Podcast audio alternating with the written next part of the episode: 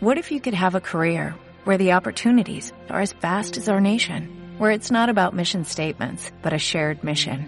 At U.S. Customs and Border Protection, we go beyond to protect more than borders, from ship to shore, air to ground, cities to local communities. CBP agents and officers are keeping people safe. Join U.S. Customs and Border Protection and go beyond for something far greater than yourself. Learn more at cbp.gov/careers. Hola, muy buenas. Hoy es día importante. Terminamos la temporada este viernes. Volvemos en septiembre, por supuesto, ya lo sabéis. Pero bueno, durante este verano, además, también te sabéis que vamos dando contenido en otras plataformas. Pero bueno, cerramos la temporada de podcast. Lo hacemos en viernes. Así que lo haremos bien acompañados. Lo haremos acompañados de Fran y de una de sus historias. Hoy nos toca viajar 108 años atrás. Sí, para recordar uno de los mayores conflictos de la historia. Hoy, en Simple Política, la previa de la Primera Guerra Mundial. Comenzamos.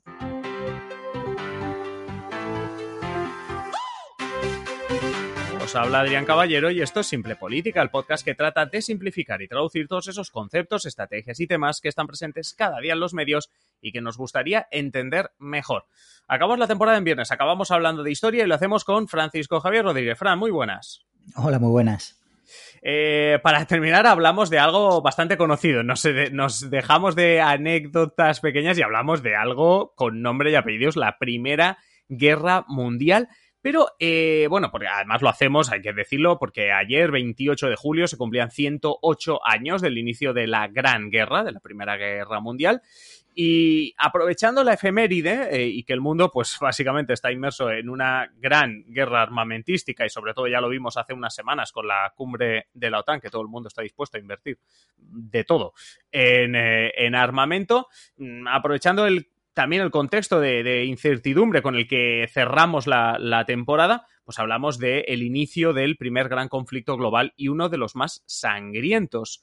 Eh, bueno, yo creo que hacemos este episodio también, Fran, eh, aparte para hablar de eso, de, como decía en la intro, la previa, porque a veces mirar las previas o echar la vista atrás sirve para ver mm, que a lo mejor tomar ciertas decisiones o ciertos caminos, pues bueno.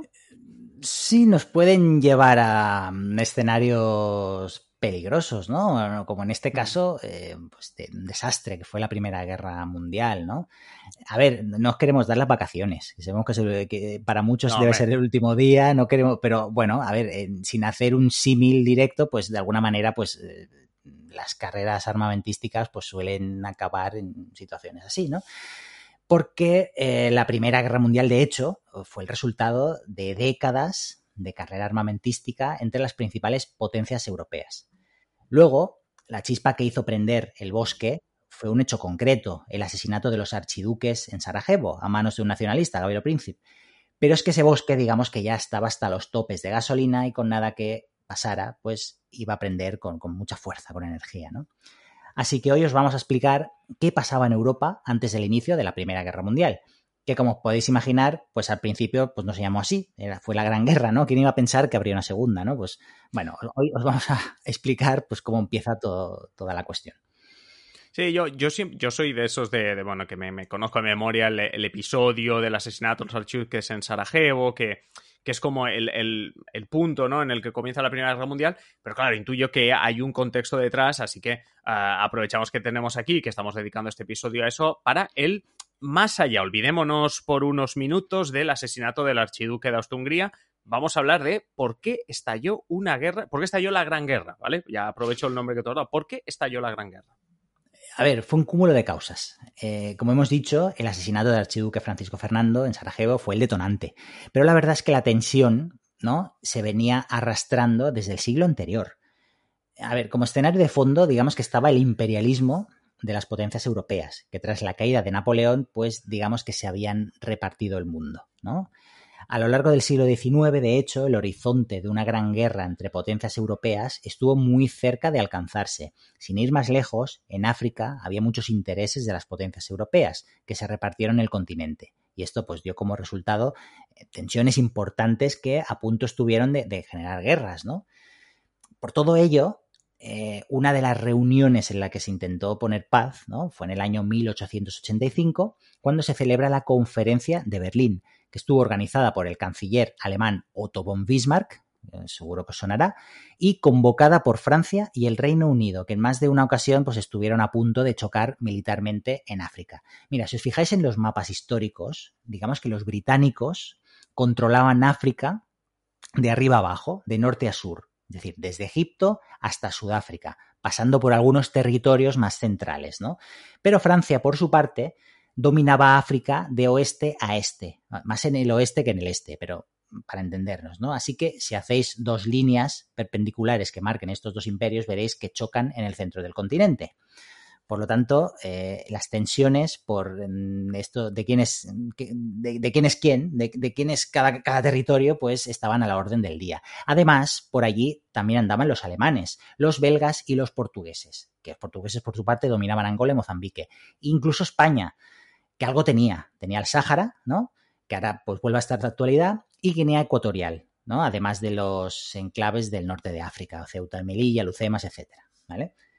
Por todo ello, a, principios del siglo XX, podemos decir que Europa controlaba el mundo. La industrialización, digamos que había convertido a Europa en la principal potencia económica, intelectual y demográfica. De hecho, una cuarta parte de la población mundial vivía por entonces en Europa. Qué diferencia con la actualidad, ¿verdad? Con, China, India, Asia, ¿no? que está superpoblada. una de cada siete personas del mundo es China. Pues claro, ya solo con eso.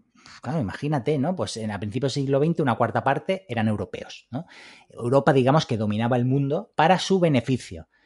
La cosa es que incluso exportaba inmigrantes a otros lugares como América, cosa que ayudaba a consolidar este dominio al menos cultural europeo, ¿no? En otros territorios del mundo. Sí, sí.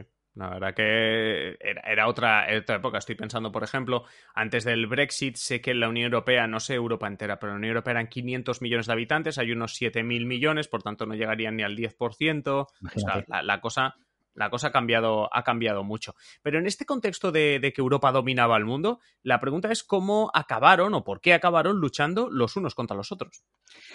Siempre hay un pero. Hemos dicho, Europa eh, controla el mundo, pero siempre hay un pero. ¿No? Porque por aquel entonces esta hegemonía europea estaba comenzando a ser puesta en entredicho. Porque por los extremos, digamos, la periferia de los mapas con los que aún hoy en día representamos el mundo y que, como sabéis, pues colocan a Europa en el centro, ¿no? Porque la Tierra es una esfera. ¿Por, qué va a ser siempre? Por, ¿Por, qué si viene un extraterrestre lo primero que va a ver es Europa en el centro, ¿no? Depende es la manera que tenemos de representar el mundo, ¿no? Pues de, ese, de esos mapas, de esas periferias de esos mapas, comienzan a aparecer actores que también querían un trocito de pastel, ¿no? Era el caso de los Estados Unidos, que había liquidado sus problemas internos con una sangrienta guerra civil durante la segunda mitad del siglo XX, de la que ya hemos hablado en alguna ocasión aquí en Simple Política. De hecho, como no tenía enemigos externos, con la excepción quizá de México, con quien había estado en guerra también por aquellas décadas. Eh, bueno, de hecho, si queréis saber más, recuperar el episodio 433 de Simple Política, en el que hablamos de, la independencia de Texas, que tiene que, mucho que ver con esta relación con México, ¿no? Pero lo que decíamos, como no tenía ya casi enemigos externos importantes, excepto España, que ya potencia decadente a la que derrota fácilmente en Cuba, Puerto Rico y Filipinas, pues podemos decir que Estados Unidos pues, pudo dedicarse a producir a lo suyo y a levantar su economía y a extender su influencia en el resto del continente americano. Por lo tanto, Estados Unidos empezaba a consolidar como ya una potencia regional, que tenía muchas cosas que decir a nivel internacional, ¿no? Y por el otro extremo estaba Japón, que era un imperio que había dado la sorpresa a principios del siglo XX cuando derrotó al imperio ruso en la guerra que mantuvieron en ambos países. ¿no? Era un poco eh, similar a la derrota de España ante Estados Unidos, una potencia emergente como Estados Unidos que derrota a una potencia antigua como España, ¿no? Y en el caso ruso es lo mismo, ¿no? Como Japón, una potencia así emergente, el imperio japonés, derrotan a los rusos en una guerra también, ¿no? Digamos que eh, Japón eh, era como Estados Unidos, pues otro de los países que querían tener una influencia más grande sobre todo en su región y querían pues tener una voz más, más, más, importante, tener más voz ¿no? en, el contexto internacional. ¿no? Japón, no olvidemos que en los años posteriores comenzó su expansión por el resto de Asia, ¿no? desde China, Manchuria, ¿no? Indochina y el Pacífico. ¿no? Pero digamos que estas ansias expansivas se vieron truncadas con el fin de la Segunda Guerra Mundial, que como bien sabéis, pues acabó con el lanzamiento de dos bombas nucleares sobre territorio japonés. Y desde entonces, pues que se han quedado bien tranquilitos ¿eh? No, han querido saber, se han dedicado a, mejorar su economía y no han querido saber mucho de, temas militares. ¿no? Pese a que en los últimos años se están rearmando más por la amenaza de Corea del Norte, etcétera. Pero bueno, Japón, digamos que a raíz de la Segunda Guerra Mundial y como acabó, pues se quedó ya una potencia más económica.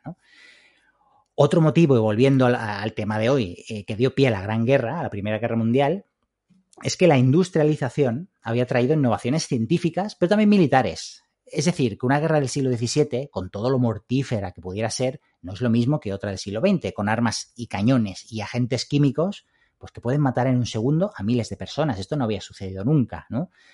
Las potencias, ante la situación mundial y las complicadas alianzas que iban tejiendo a lo largo del siglo XIX, digamos que se fueron rearmando ante lo que pudiera pasar, ¿no? Sin ir más lejos, en la década de los 70 del siglo XIX, los prusianos, los alemanes para entendernos, y Francia se enfrentaron en una guerra muy devastadora que tenía como fondo pues estas ansias de Alemania de pintar algo más en el mapa de potencias europeas y el litigio que mantenían con respecto a Alsacia y Lorena con Francia, los territorios que han ido pasando de, Alemania a Francia a lo largo del siglo XX, ¿no? Aquella guerra abrió una brecha de desconfianza entre alemanes y franceses que, como aquel que dice, digamos que no se ha, no se ha cerrado hasta hace poquitas décadas, con la Unión Europea, etcétera, ¿no? Sí, sí. Es más, los alemanes, conscientes de su potencia económica, quisieron rivalizar con los ejércitos británico y francés, que eran los más potentes de la época, ¿no? Por todo ello, pues se fue fue avanzando esta carrera armamentística y se fue creando un sistema de alianzas con el que, que, fue el que se mantuvo a grandes rasgos hasta el final de la Primera Guerra Mundial y fue el que definió los bandos. ¿Vale? Vamos ahora con una clase de historia. Por una parte, en 1907 se forma la conocida como Triple Entente, que es un acuerdo entre Francia, el Reino Unido y el Imperio Ruso al que luego con el inicio de la guerra en el 1914 se unen Bélgica y Serbia. Y por otro lado, se forma la Triple Alianza, en este caso formada por los imperios alemán, el austrohúngaro y por Italia. Y unos italianos que de hecho se descolgarían un año después de iniciada la guerra, en 1915, y pasarían a luchar al lado de franceses y británicos. Esto es otro tema. Digamos que ya se están formando los bandos. Hay dos bandos irreconciliables. Son alianzas que a grandes rasgos establecen que si uno de esos países era atacado por, otra potencia rival, si un país de la Triple Alianza eh, es atacado por otro de la Triple Entente, entonces sus aliados, el resto, tienen que salir en su defensa y declarar la guerra al atacante. ¿No? Y como ya sabéis, un 28 de junio de 1914, el archiduque Francisco Fernando de Austria era asesinado en Sarajevo por un nacionalista, lo que desató una serie de amenazas y ultimátums que acabó con el estallido de la guerra tan solo un mes después, 28 de julio.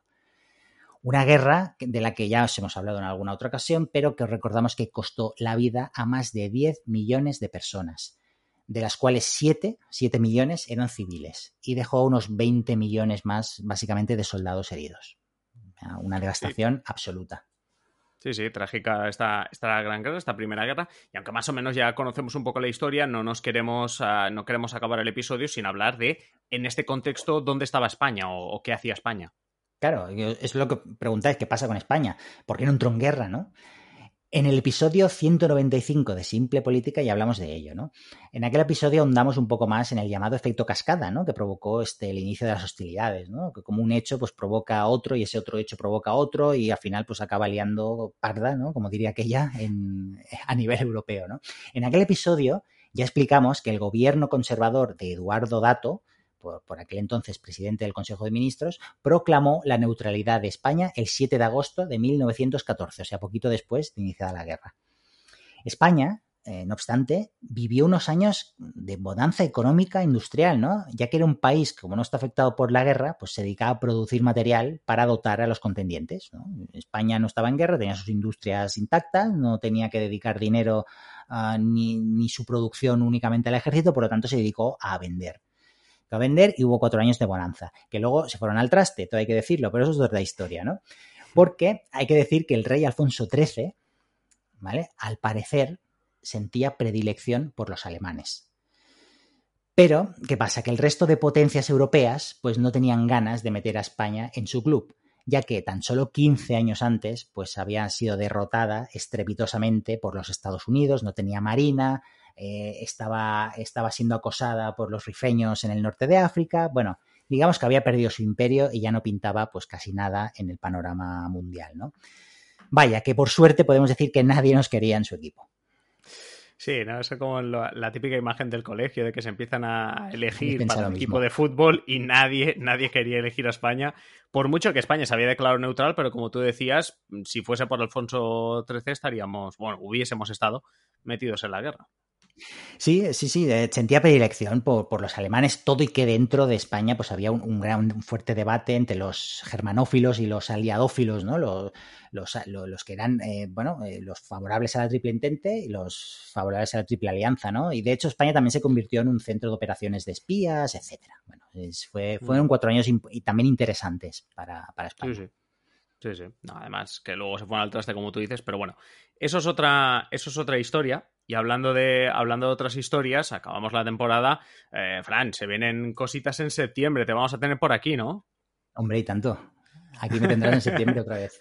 en septiembre, en septiembre volvemos y por supuesto lo haremos también con, con Fran. Así que nada, pues eso, eh, muchísimas gracias, Fran. Te, felices vacaciones, eh, diviértete mucho este agosto, ves recopilando historias, tú vete leyendo algún que otro libro que seguramente nos traerá historias más que, más que curiosas.